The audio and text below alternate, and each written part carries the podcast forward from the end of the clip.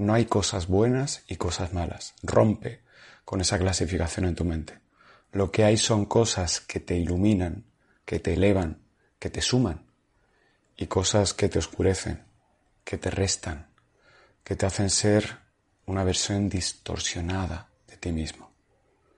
En un momento de tu vida una cosa puede sumarte y otra, en otro momento esa misma cosa puede restarte. Por tanto, no hay nada per se que sea bueno o malo. Eres tú lo que va cambiando y eres tú quien debe de elegir lo que le conviene en cada momento.